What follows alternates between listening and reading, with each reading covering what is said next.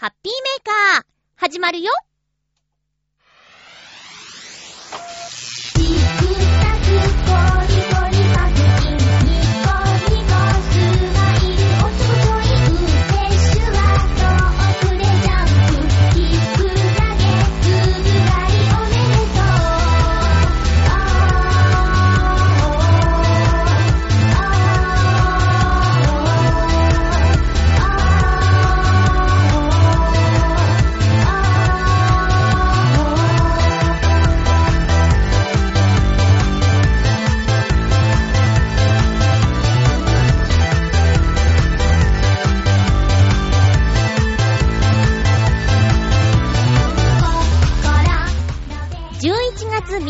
まゆっちょのハッピーメーカー。この番組は、ハッピーな時間を一緒に過ごしましょうというコンセプトのもと、ちょあへよ .com のサポートでお届けしております。寒いっす急に寒いっす。大好きな秋のあの感じを超えて寒いっす。風邪ひかないように気をつけようね。今日も1時間最後まで聞いてください。よろしくお願いします。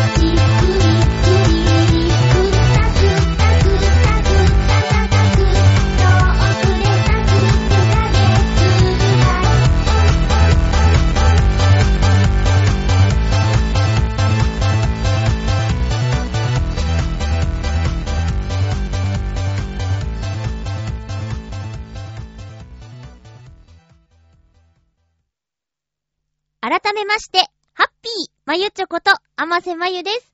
のとのつのライブ無事に終了しました。その話は、さて大きい。本当に寒いですね。今日は特に雨が降っていた浦安なんですけど、あ、収録してるのは月曜日です。珍しく月曜日に収録していますよ。雨が降っていて、なんでしょう、明け方？もうちょっと早いかな？4時、5時ぐらいからですかね、ずっと雨が降ってて、午前中いっぱいぐらい降ってたんですけど、どうやらね、さっき夕方のニュース見たんですけど、日中より、その夕方の時点の方が気温が高くなっているそうですよ。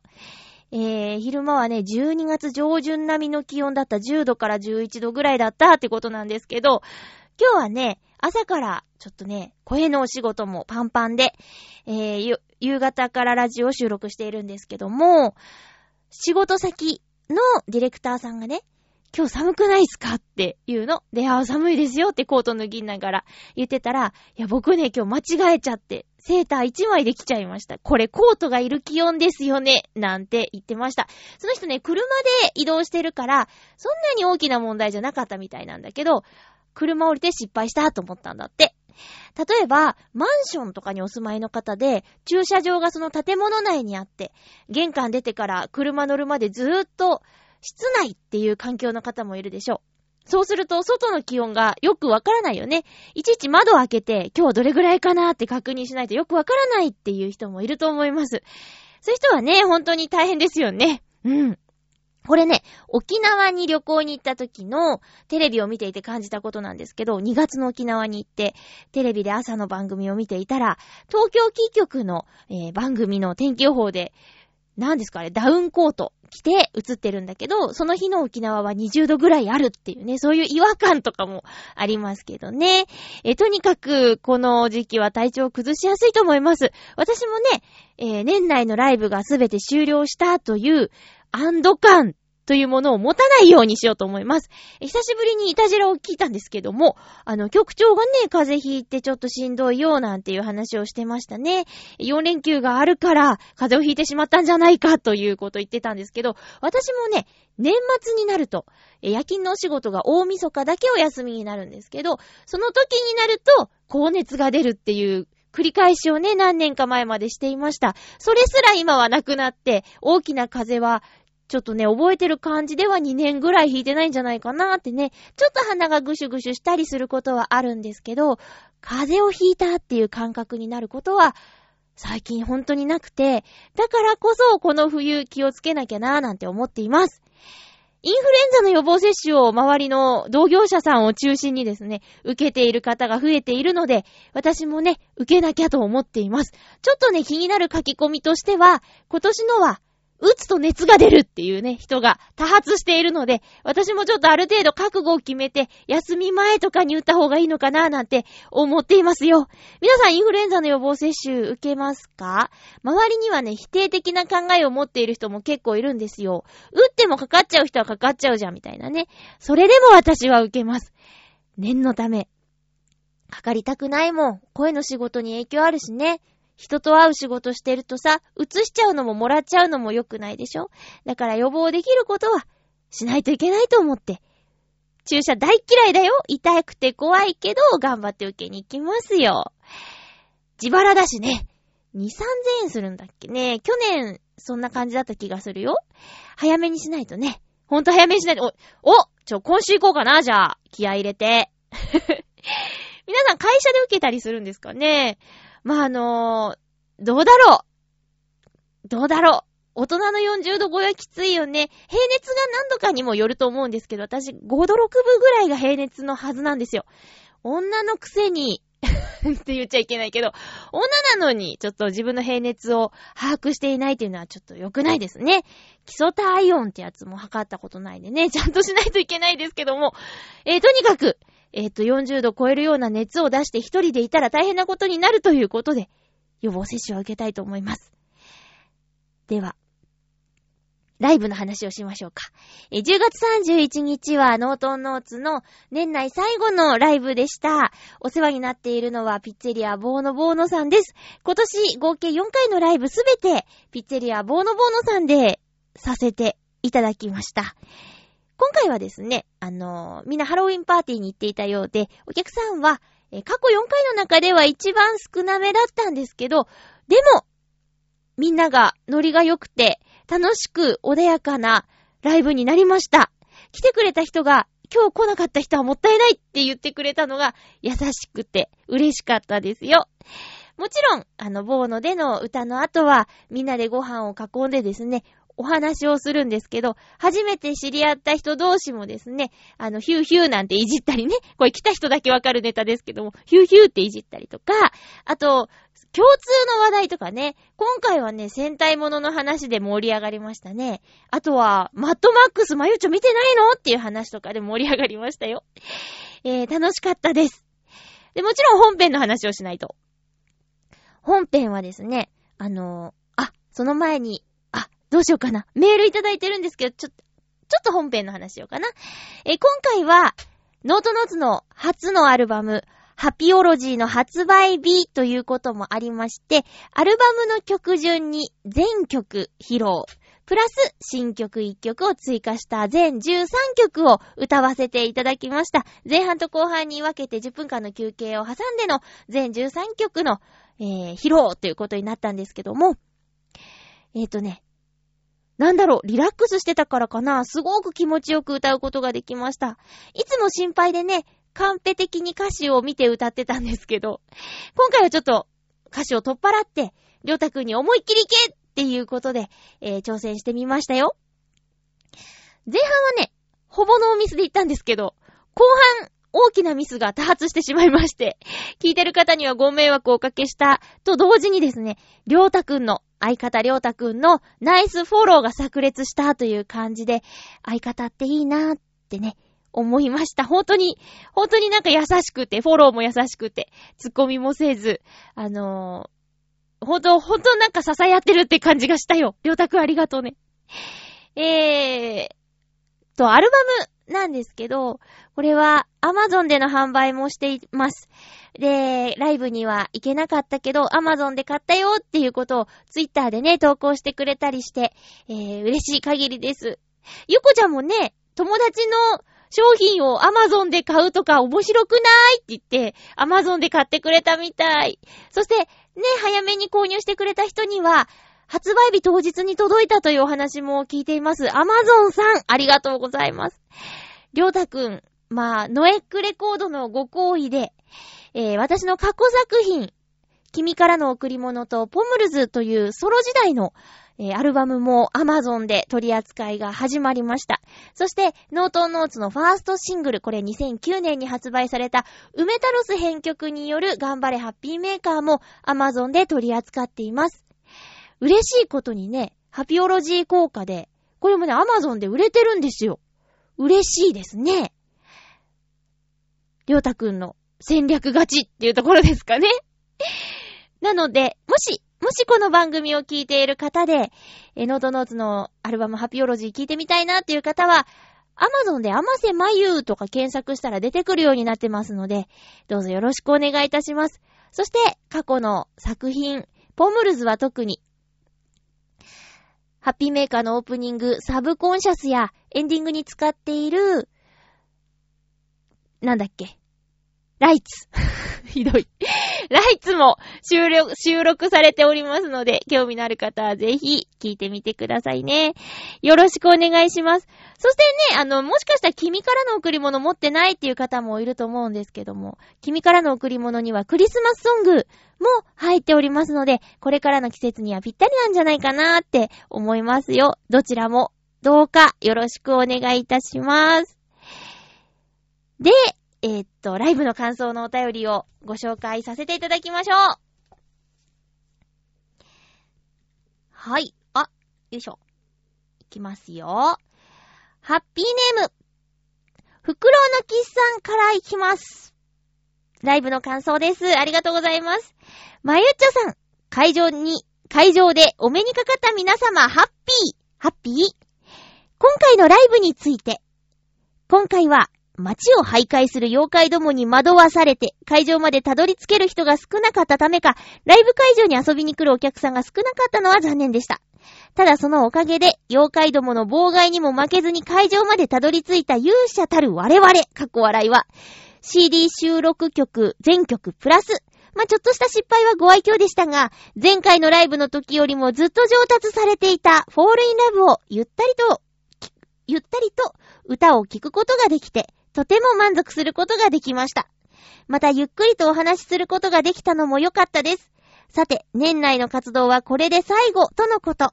少し気が早く鬼に笑われそうですが、来年の活動も楽しみにいたしております。ご苦労もあると思いますが、息切れしてしまわない範囲で、かっこ笑い。頑張ってくださいますようお願いします。ということでありがとうございます。そうなんです。ねよ、そうなんです。あの、襲われてね、たどり着けなかったんですよね、みんなね。あのー、本当に、えーと、来てくださってありがとうございます。フクロウのキスさんは、ノートノーツライブ解禁賞唯一の保持者でございます。えー、2009年からを通してね、どうか、無理のない範囲で、えーと、これからもその記録を塗り替えていってください。ちょっとした失敗なのかな結構ななんで？っていう失敗だって自分の中で。どうしたんだろうと思って。ね。ぐーっと集中していたのに、何があったかってね。歌詞の一番最後のフレーズが吹っ飛んだんですよ。なんかね、全くわかんなくなっちゃって。で、はぁーって聞け、起点を聞かせたりょうたくんが、もう一回、もう一回っつって。もう一回同じところを歌わせてもらいました。いやね、せっかく、こう、世界観に入って、しっとり聞いていた人には申し訳なかったです。私唯一頑張ったのは、あーって言わなかったことですね。さーっと自分の中で静かにやばいっていう渦が巻いたので、そのやばさをあーとは言わず無言で、無言でいられたことは私の中で、えー、褒めてあげたいと思います。ただちょっとね、バタバタしちゃったからね。ホールインラブいい曲でしょ？私も大好きです。秋のこの時期にぴったりの曲なんですよ。ノットンノーツの2枚目のアルバム、まあ、気が早いですけど、にはきっと収録されるでしょう。今年の活動は最後そうなんです。ボーノでのライブもどうなるかなーっていう感じなんですけどね。ボーノのいいところは、終わった後おしゃべりができるところ。で、ボーノの、ちょっと、そうですね、あの、足りないところは、えー、ワンマンライブになってしまうので、まあ別にね、ブッキングしてもいいんですけど、ただまあそういう場合も知り合いのアーティストさんに声をかけることになってしまうので、新規開拓ができないねーっていうお話は相方りょうたくんとしょっちゅうしています。ノートノーツの曲をもっとたくさんの人に聴いてもらいたくて、知ってほしくって、好きになってほしくって だからそうなると、新しいところへ旅立っていかねばならんのかなーって。だけど、ボーノは私たちのホームだと思っているので、えー、またね、やりたいなと思っていますよ。来てくれたお客様には分かっていただけることなんですけど、本当にアットホームで、えー、お友達のように終わった後おしゃべりができるのも、ノートンノーツとボーノと、えー、お客様とのいい関係がそこにあるからかなって思っています。袋のキスさん、ありがとうございました。あれも、ありがとうございます。もうこれはね、内緒の話ですよ。フクロウのキスさんと私の。あれね、ありがとうございます。本当に。えー、続きまして、ライブの感想をいただいているのは、ハッピーネームミンチさんです。ありがとうございます。ミンチさんね、通常の時はお便りくださらないんですけど、ライブには来てくださって、しっかりこう感想もね、送ってくださるという、素敵な方ですね。ありがとうございます。まゆちょうハッピー、ハッピー、ミンチです。どうもです。ノートンノーツ CD 発売記念ライブ、お疲れ様でした。ありがとうございます。今回も会場に遊びに行かせてもらいました。ミンチさんも今年のライブ全4回すべて来てくださいました。ありがとうございます。当日は収録曲全曲披露プラスフォールインラブと盛りだくさんでしたね。ライブの前半後半がアルバムの A 面 B 面構成に合わせてあったのは雰囲気がいい感じに切り替わってよかったですよ。会場が普段より落ち着いた感じでしたので、ライブの後もゆったり皆さんとお話できて嬉しかったです。今年はリスナーさんと実際にお会いしてお話ができる機会が多かったので感謝です。こちらこそ。ライブの後に改めてハピオロジーを聞いてメールしていますが、今年の集大成という感じで、発売日に直接会場で受け取れてよかったです。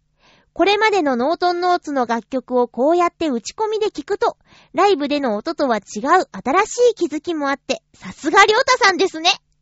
ボーカルのまゆっちょの歌声もとても素敵で落ち着く感じで元気が出てくるアルバムに仕上がっていました。通勤や仕事場でも聴いていこうと思います。嬉しいですね。今回収録されなかった新曲も次回以降のアルバムに入ることを続けて期待していますよ。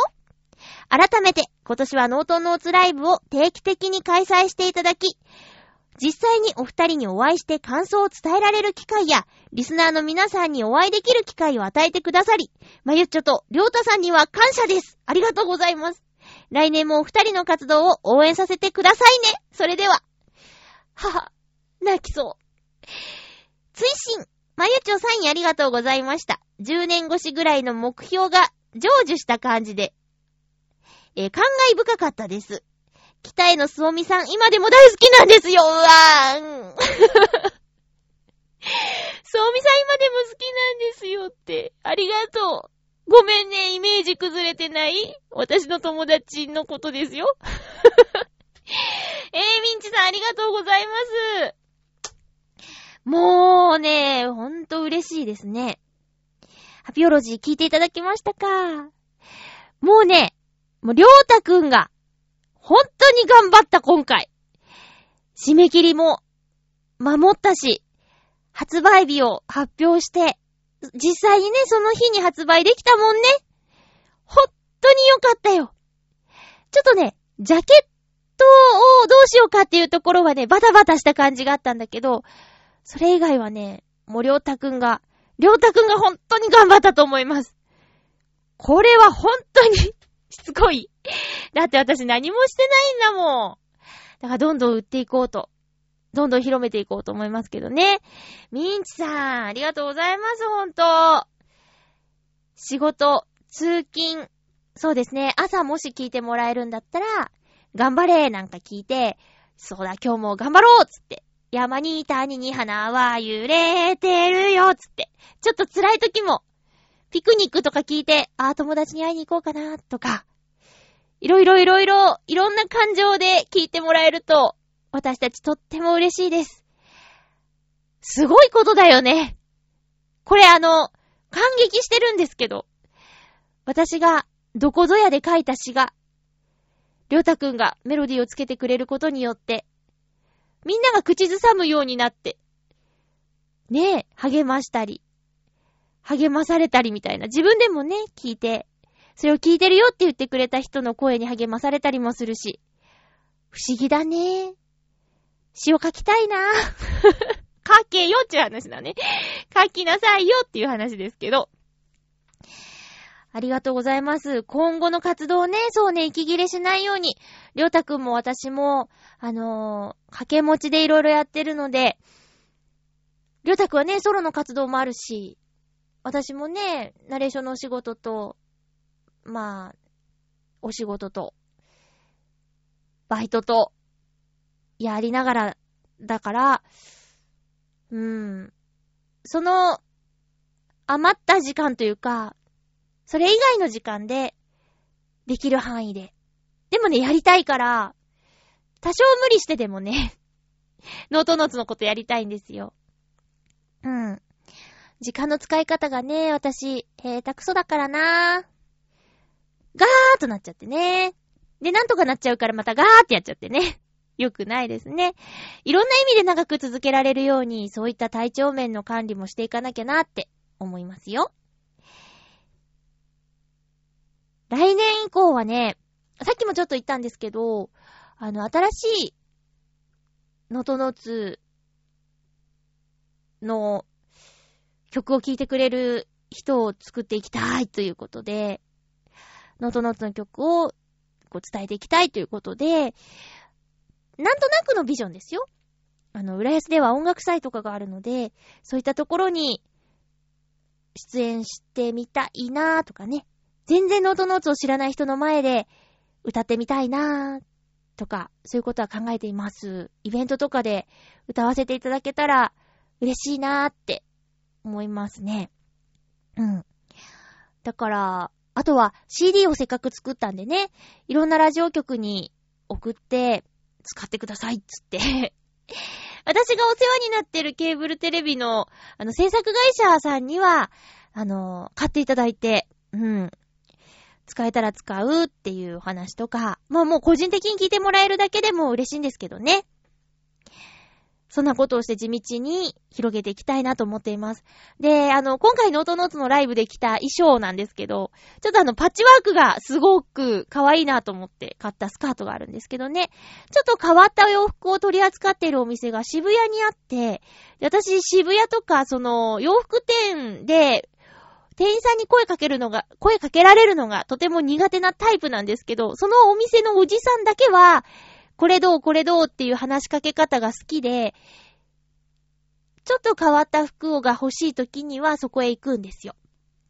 んで、おじさんが、あ、お、またライブ近いのって言ってくれるぐらいもう顔見知りになってるんですけど、おじさんがね、CD 出たんですよって言ったら、持ってきてよ、買うからって言ってくれて、店頭で流すよつって、ラジカセだけどねって言ってたけど、でも渋谷でハピオロジーを耳にする機会がもしかしたら皆さんあるかもしれないですよ。いつかあの外のね、街灯のでっかいビジョンから流れたりとかしたらすごいよね。それはすごいよね。っていう風に地道に、あの、演歌みたいにあの曲いいよねつってじわじわじわじわ、おーみたいな感じがいいね。パーンと出てピューンって落ちていくんじゃなくて、じわじわと曲の良さを伝えていけたらなって思います。今回のライブに足を運んでくれた皆様、本当にありがとうございます。りょうたくんのお友達のあの女の子可愛かったね。もう会場に来てくれたみんなでしかわからないことなんですけど。すごい可愛かった。あの二人のなんか血話喧嘩的なね。やりとり。可愛かったよね。えー、っと、あと、あ、そう、今回ボーノでお手伝いさんをですね、あの、お手伝いスタッフさんを呼んでくださって、メッシさん。メッシさん、メッシくんでいいか。メッシくんは本当にいい人だったね、りょうたくん。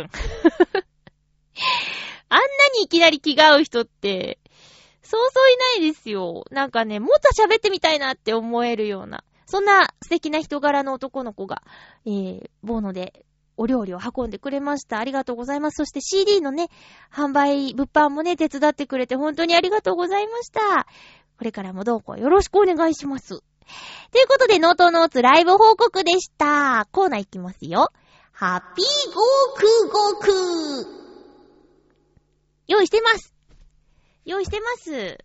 これちゃんとね、コーナーとして毎回やっていかなきゃということでね。え、森永の贅沢クラブ期間限定和栗ミルク生クリーム仕立て。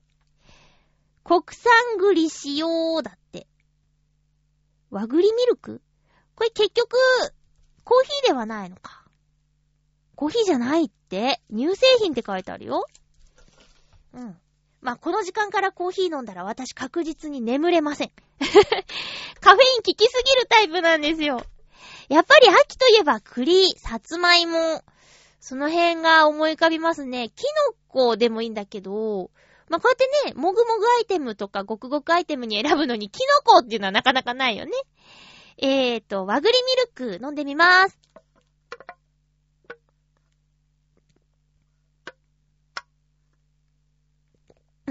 ビードロみたいな音がしたね。あ、喉乾いてたのかごくごくいっちゃった。美味しいうん。栗の、栗の風味すごい来る。この間もなんか栗のもの食べなかったっけ？うん。これは、カフェインとか入ってないから。ホットでもいいね。この感じ。和栗ミルク。栗って、昔はさ、茹でて、そのままなんかおやつで出てきたような気がするんですけど、最近そういうの食べてないなぁ甘栗とかは食べるけど、こう、いわゆるでっかい栗を茹でて、なんか包丁で切って、スプーンですくって食べるみたいな食べ方、しないですね。あ、こないだね、モンブラン食べました、カフェで。いつもはね、あまりモンブラン選ばないんですけど、なんとなく、モンブランをチョイスしました。季節感を出して。もう一人のお友達が、えっとね、紫芋のミルクレープっていうのを頼んでたんで、ちょっと、あ、じゃあ、私は濃厚チーズケーキが食べたかったんだけど、ここ合わせて、秋っぽいケーキにしようと思って、モンブランにしました。そういうちょっと季節感を味わうっていうのは、大事ですよね。季節のものを楽しむ。今回は、モリーナガの贅沢クラブ和栗ミルク期間限定をいただきました。もし見かけたら皆さんもごくごくしてみてください。続いては、ハッピートークハッピートークのコーナーです。今日のテーマは、なんだっけ？あの、スマホ？あ、連絡手段何使ってる？みたいな話ですよね。あの、前も同じテーマやりませんでしたっけっていうツッコミをね、会場でいただきましたけど、そうかもしれん。えー、っと、テーマ。ハッピーネーム、七星さん、ありがとうございます。まゆちょハッピー、ハッピー？連絡手段ですか？私の場合、二つに分かれますね。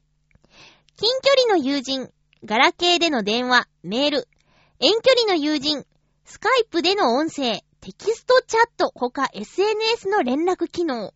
以上二つに分かれます。電話するにも電話料金かかるので、スカイプなど基本無料なのはありがたいですね。遠距離だと積もる話もありますし。欠点としては、携帯が他のことしながらできるのに比べ、スカイプは PC に座っていないといけないところでしょうか。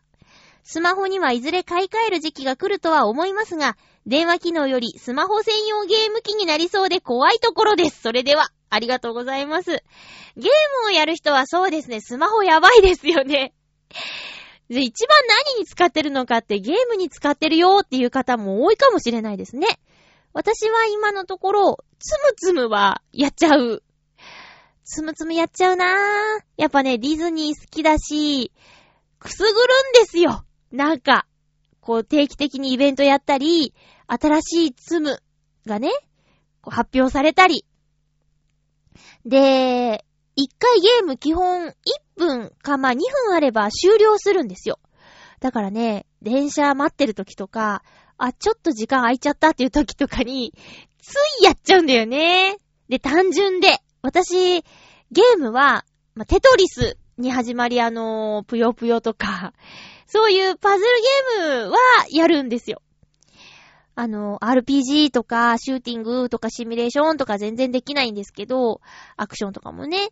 ただ、パズルゲームは、テトリスはほんとハマったし、そういう感じでね、できるやつなんで、つむつむもそういう意味では単純で、でも奥が深くて。そんな感じでね、キャラクターも好きだし、っていうことで、つむつむだけはごめんなさい、やってますね。うん。中毒ですね、つむつむはほんと。あのー、15分したら、ゲーム1回できるマークが増えるんですよ。ちょっとね、15分待ちきれない時もあってね、ちょこちょこ開いたりしてしまったりするからね。これダメですね。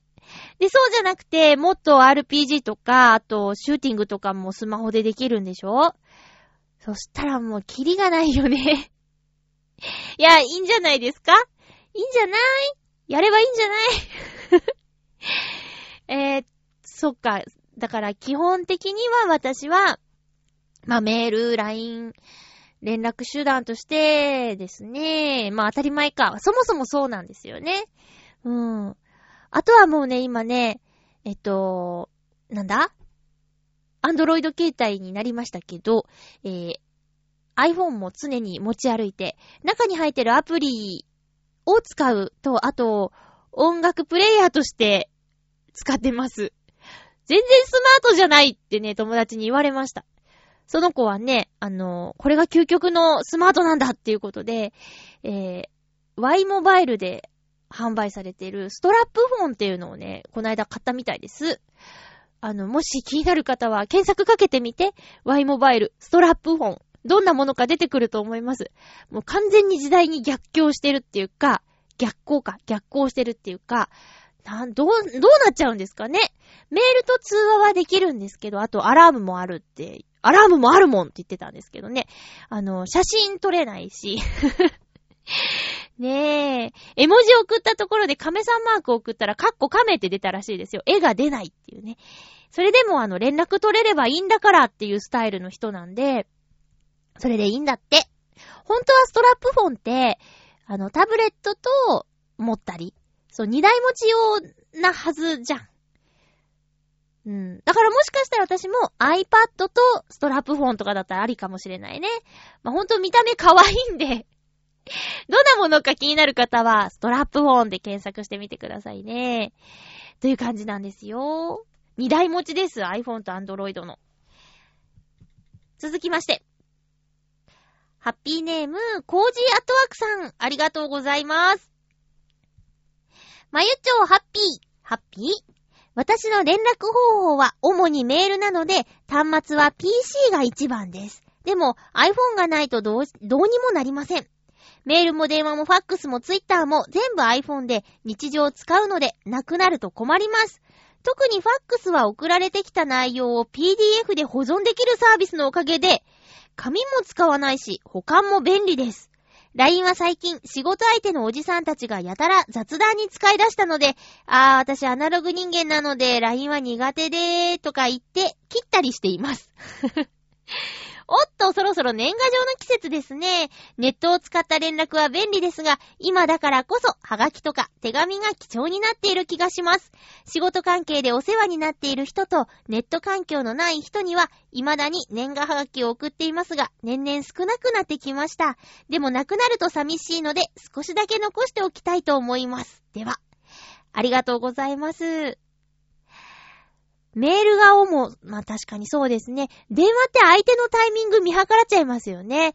飲食店に予約の電話するのだって、あ、この時間混んでるだろうなとか、その手前は仕込みで忙しいだろうなとか、やけに気使っちゃうんだもん。だから、ね、予約もそのサイトを使って、ネットで予約した方が相手にも親切なんだろうかとかね、いろいろ思っちゃいます。ただ、喋って確認したいこともあるし、どっちなんですかね？えー、っと、ファックスが紙を使わないで見ることができる。てか、ファックス未だに活用中ですか？まあ、仕事先だとそうか。うちはもうファックスがないですね。あの、声の仕事、声優の養成所にいた頃とか、養成所とか、預かりだった頃は、台本がファックスで送られてきたりとかすることあって、ファックスがないとダメっっていう感じだったですよ。まあ、取りに行きゃいいんですけど、ファックスで流せますけどって言われたら、まあその方がね、楽っていうかね、役に立つというかね、そういう感じだったんですけど、今はもうすっかり、あの、メール添付みたいなことで、こと足りてしまうのでね、時代は変わりますね。えっ、ー、と、バックトゥザフューチャーの2でやってきた未来が2015年だっ、ついこの間だっていうことで、あのー、マーティとドクの役、マーティとドクが 2015年に来てちょっと話すっていうのをトークショーでやってたらしいですけど、未だにファックス使ってんだとかね。そんな話してましたよ。ファックス、そうか。まあ、紙がいらない。うーん、なんか不思議な感じするけどね。ナレーションのお仕事でも、あ、今ファックス来るからとか言って原稿を待ったりすることもありますね。なくてはならないものっていう感じがします。おじさんたちが何雑談に LINE 使うの？私も雑談 LINE はね、あまり得意じゃないよ。だったらかけちゃおうよっつってね。喋ろうよっていう感じがしますけどね。あ、この間ね、母親がライブに来てくれたんですよ。で、その時に会って、あのー、LINE の設定とかスタンプについてレクチャーしました。LINE はね、お母さん今まで、あの、プロフィール画像もなかったんだけど、ちょっと今回つけて。で、あと、スタンプの使い方と、あとスタンプの取り方。これは無料だからとか。で、友達追加したら無料とかっていうの結構あるでしょ？で、一つ追加したら、ピコピコピコピコ鳴り出して、これうるさいとか言ってね、お母さんちょっとイライラしてましたけどね。うん。そんな感じ。LINE は正直便利です。正直便利。うーん。でもね、私の周りまだ LINE 派じゃない人が多いし、ガラケーの人が多いから、やっぱりね、メールは必須だね。メールアドレス。うーん。連絡取れなくなるの嫌だからな。やっぱアドレスとかそんな変えない方がいいよね。できればこの、なんだ？この機会になれるのが一番なんですけどね。頑張る。もうちょっと付き合ってみる。でもね、いずれ iPhone に戻る。しつこいって言われましたよ。ねえ。コージアトワークさん、ありがとうございました。えー、っと、連絡手段は、もう家電話がないから、まあ、パソコンがなくなると、携帯なくしたらパソコンなくなったらピンチですね。うん。まあ、実家はね、携帯と家電話両方あったりとかっていう人が多いと思うんですけど、一人暮らししてると、固定電話持ってる人今ほとんどいないんじゃない？うん。以前はさ、クレジットカード登録とか、なんやかんやの時固定電話ありますか？みたいなこと言われてたけど、今ね、それ必須じゃないしね。時代は変わるんですね。あの、そうだな、スカイプとかあんまり使いこなしてないな。無料通話ができるアイテムって結構あるよね。だからね、こう、情報や使える手段やサービスっていっぱいあるから、知らないのは罪ですよってね、会社の若い子に言われました。無知は罪だとかね。そんな話。だから、そうですね。最近ね、ちょ、ちょっと話違うんですけど、YouTube で政治家さんの講演会、それが学生に向けて喋ってる内容のものとか、そういうのが上がってるからっていうんで、これは聞いてて、へーって思った話なんだよって言って教えてもらった YouTube、それ山本太郎さんだったけど、あの、もちろんね、その人の言ってること全部鵜呑みにするのは良くないんだけどねっていう前置きがあって、聞いてみてって言われて聞いたんだけど、あ、確かに、そうかって、YouTube って音楽聞いたり、面白い動画を見るだけじゃなくて、こうやって政治家さんの活動が載ってたりもするんだなーって思ったら、あ、そうかって使い方次第だなーって感じたわけですよ。うん。みんなの方がきっとそういうの上手いだろうね。上手に使ってるだろうね。私の方がいろいろ知らないと思う。ええということで、ちょっと心を決めてもう少し今使ってる子、使いにくい使いにくいって言ってごめんね。あの、もうしばらくこの子と一緒にやっていきたいと思います。以上、ハッピートークのコーナーでした。ライブ、ライブ会場でもね、そんな話になって 言い過ぎじゃないですかって言われたんだけどね。えーと、続きましては、ふつおたご紹介しますよ。ハッピーネーム、青のインプレッサさんありがとうございます。まゆちょさん、ハッピーでございます。ハッピーでございます。さて、先日発売された青森の新米、晴天の霹靂をお見舞いしたいと思いますが、どこに送ればいいのでしょうか？これをハッピーもぐもぐでお見舞いしてもいいかな？というお便りなんですけど、これ私先週、先週お答えしなかったっけ？あれ？曲に送ってくださって大丈夫ですよ？っていう、あれ？ね。曲に送ってくださって大丈夫です。あの、いつもお世話になってるんで、局長と、笑いのお姉さんに食べてほしい。うん。大丈夫かな？届いた？届いた、届、届いたかな？どうしたらいいか？届いたかな？青のイプレッサさんありがとうございます。あの、ほんとほんともうね、気を使わないでね。これあれですか？メールで返信せえってことなのかな？でもハッピーでございますって書いてあるから。普通だっていうことだしね。ネタ係って書いてあるし。だから、いいんだよね。本部で大丈夫ですよ青のインプレッサさん、ありがとうございます。続きまして、ハッピーネーム、コージーアットワークさん、ありがとうございます。まゆちょハッピー、ハッピー。私は今週末、貴重なまゆちょの年内最後のライブに参加する機会を潰して 潰してって。美術展などの搬入と設営をしているはずです。うん。しかし残念なことに、浦安では、日の出の虐待事件に続いて、北境と猫ザネで、毒餌によるものと思われる外猫の殺害事件が起きてしまいました。えー。猫ザネでは母猫が死んでしまいましたが、子猫は毒餌を口にしなかったようで無事保護されています。あら。ハッピーメーカーにはふさふさわしくない話題ですが、こうしたことが続くとハッピーではない街が出来上がってしまいます。動物愛護管理法では、飼い主の有無を問わず、愛護動物の虐待や息を禁止しているので、皆さんも虐待を見かけたら迷わずに警察に通報してください。浦安の元町はいつまでも猫がのんびり日向ぼっこしているような街でいてほしいですね。では、これ知らなかったなぁ。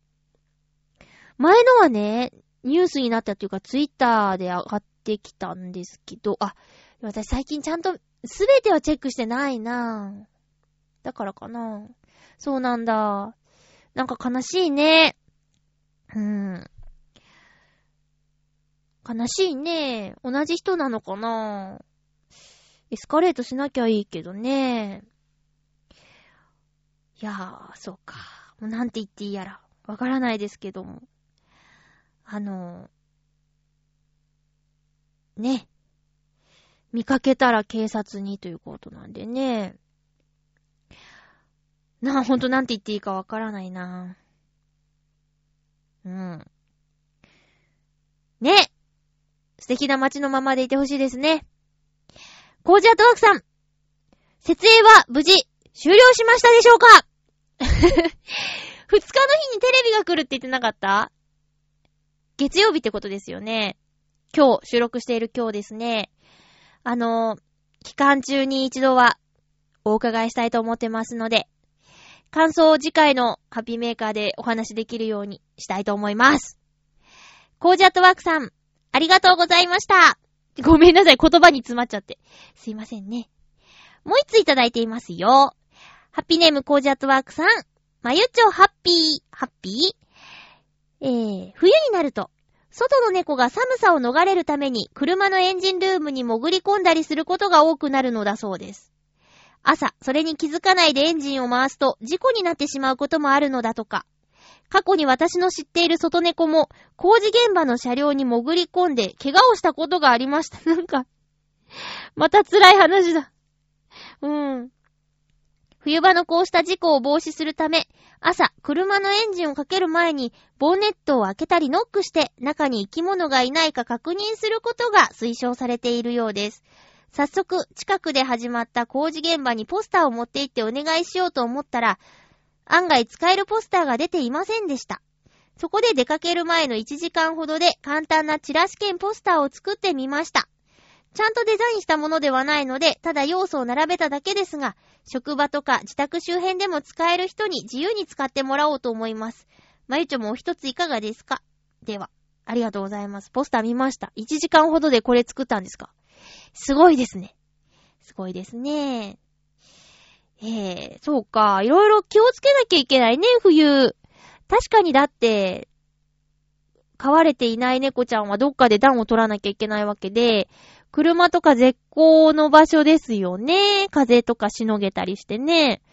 ボンネットの中にどうやって入るの？閉まってるでしょ？ね不思議なことが起こっちゃいますけどもね。だから、車を乗ってる方は、朝の一手間ですけどね。ちょっとこう、開けて。で、それで、救われる命があるなら、怪我しないようにすることができるなら、その一手間、朝、ちょっとやってみてはいかがでしょうか。私はね、車も乗ってないですし、あのー、ね、そういう、そういう面では、特にね、気をつけなきゃいけないっていうのから一つ離れているわけですけども、あ、車持ってる知り合いももうほとんどいないですね。うん。でも、そういう人には、この話、伝えてみようと思います。車持ってるんだっていう人には、あの、こういうのがあるらしいですよ、冬は、って言ってお話できるもんね。えー、今回ここで話したことによって、リスナーさんは、あ、そうか、つって、車持ってる人は、ちょっとトントンってやってみようかなって思えたら、コージアットワークさんのお便り、本当ありがとうございます。えー、続きましては、お便りあったかな？あったっけ？お便りは以上かな？うん。あ、あのね、あ、映画見てきたよ。この間。えー、ギャラクシー街道、三谷幸喜さんの、スペース、なんとかコメディーっていうやつね。えっ、ー、と、宇宙が舞台で。えー、あ、宇宙にあるハンバーガーショップが舞台。で、そのハンバーガーショップから一歩も出ないっていうのが、三谷さんらしいですよね。なん、なんだっけ？シチュエーションコメディーってやつですか？えー、見に行ったんですけど、うーん。うん。え見た方います？ギャラクシー街道。あ、ね、ちゃうのもね、あのね、マイインターンを見るか、ギャラクシー街道を見るか、つって、どっちにしようかなって言って、で、時間的に、ちょっと、あ、マイインターンちょっと過ぎちゃったから、ギャラクシー街道にしましょうってなったんですけど、マイインターン見たかったな。いや、三谷さんの作品好きなんですけどね、今回どうしたことやら、もうすごい下ネタ満載で、ちょっと私には、ね、あの、満足度が低かったです。正直。あの、おばとね、話して、おばも見に行ったんですけど、おばもね、笑ったの一箇所だけだったって言ってた。あと、母親がね、行こうとしてたけどやめるって言ってた。いや、自分の目で確かめてこいって言ったんですけど、まあね、まあ、人によってでしょ、あれ。私にはちょっと難しかったな。ちょっとね。そんな映画を一本見ましたよ。えー、っと、あとね、あ、友達と本を交換しました。えー、っと、お友達が最近読んだ本で、あの、アマさんに読んでほしい本があってっていう話をしてくれて、えっ、と、妄想ラジオっていうタイトルでね、まだ読んでないんですけど 私は、船を編むっていう本を渡して、どちらも返さなくていいよっていう、あの、物々交換ですかね、しまして。えー、読まなきゃいけない本が溜まっております。バーティミアスも、まだ全然。面白いんだけど、本をゆっくり読む時間が取れなくて。これ言い訳かなやりたいことがいっぱいでね、片付け、断捨離したくって。相変わらず言ってますね。祭りだから一気にやりなさいってこんまりさんが言ってるのにね。なかなかできないよ。なんかね、どんどん雑然としていく。部屋の雑さは心の中を表しているとよく言いますけど、まさにその通りだと思います。何の言い、言い逃れもできないですね。そう。雑然としているんですよ。しっかりやっていかなきゃな。あ、そうだ。とね、先週一週間で鍋を2回しました。鍋料理ね。えー、水炊きですかね。そんな感じ。ただね、ほんと楽ですよ。野菜を入れて、お出汁を入れて、煮て食べればいいんだもん。タラが美味しいなと思ってね。お魚のタラ。あれ入れるとね、なんか白身でキュッと締まってて、ほんと美味しかった。うん。皆さんちょっと最近寒いけど、ご飯とか、あったかいもの食べるとほっとするよね。またね、柿ピー野菜ジュースはなるべくしないようにしているんですけど、えっと、納豆はね、食べるようにしてる。ただやっぱり、お友達に勧められた、時間がある時に作っておいて、作り置きご飯っていうレシピ集買ったんだけど、全然やってないね。作り置きって言ったって3日以内に食べなきゃいけないらしいし、ちょ、ちょっとね、最近また自炊から遠ざかってるな鍋、鍋はしたけどね。鍋だって簡単だから。あとね、思わずネギが安くって買っちゃったの。3本で98円だと安いでしょ？けど、ネギどうしようと思って。ねえ。ネギ焼きとか実家でたまに食べてたなぁ。あの、お好み焼きのキャベツの代わりにネギを入れるやつ？まあ、ざっくりそんな感じ。合ってるかな？あ、そうだえっとね、この間はね、母親とおばと弟と私の4人で、えー、鉄板焼きのお店に行ったんですけど、あのー、なんでしょう。ホテルの最上階あたりで、シェフがそれぞれの鉄板の前に来て焼いてくれるシステムってあるでしょ。あれが、もうちょっと、なんていうのかな、あの、下町の雰囲気で、下町？うーん、身近な雰囲気なのに、店主が来て、目の前で鉄板焼き焼いてくれるっていうの。だから、ホテルで食べるよりお安いし、めっちゃくちゃ美味しかったの。でね、ランチもやってんだって、ランチなんかお客さん混んでるときそれぞれに立つのかな？それ大変だよね。次ランチで行ってみたいなと思います。で、レバーってね、私とても苦手なんですよ。お肉のレバー。だけど、そのお店のレバーとっても新鮮で、で、弟もレバー食べられないっていうか、そんなに好きじゃないって言ってたのに、俺このレバーなら食べられるわって言って、レバー結構食べてた。うん。あそこいいですね。ちょっと、まだお店の名前内緒。けどね、弟が職場の人に勧められて、行ってみたいと思ってたんだって入ったお店なんですよ。うん。で、そのみんなで鉄板焼きを食べて帰、食べた帰りにね、公園見つけたんですよ。で、公園の遊具で、あの、ジャングルジムみたいな作り方の円形の、な、球形か、球体の遊具で、ぐるぐる回るやつあれなんて言うんですかね？名前、あるのかな？あれを見つけて、懐かしいって言って弟とぐるぐる回ったっていうね 靴に砂が入りました。で、ぐるぐる回って、足を地面から離してっていう遊びを子供の頃してたはずなのに、背が伸びたせいか、腕の力がないせいか、こう、引きずられてしまってっていうのありましたね。あライブの話で大事なこと言うの忘れてた。ライブ終わって、みんなでおしゃべりしてって、で、ちょっとステージを片付けようかっていう時に、ガチャってね、ドアが開いたんですよ。もう、10時近かったかな ?10 時ちょっと前、10時ぐらいかななんと、イタジェラのヨシオンさんが、CD 発売おめでとうつって買いに来たよって会場に来てくれたんですよ。歌ってる最中には間に合わなかったけど、そうやってライブハウスに顔を出してくれたんだよ。めっちゃくちゃ嬉しかった。めっちゃくちゃ嬉しかった。めっちゃくちゃいい人だね。間に合わなかったけど、でも、顔出してくれたっていうね。ヨシオンさんとね、ちょいちょい喧嘩するんですけど、こういう時ね、やっぱなんか友達っていいなって思いました。ありがとうございます。次回で予告します。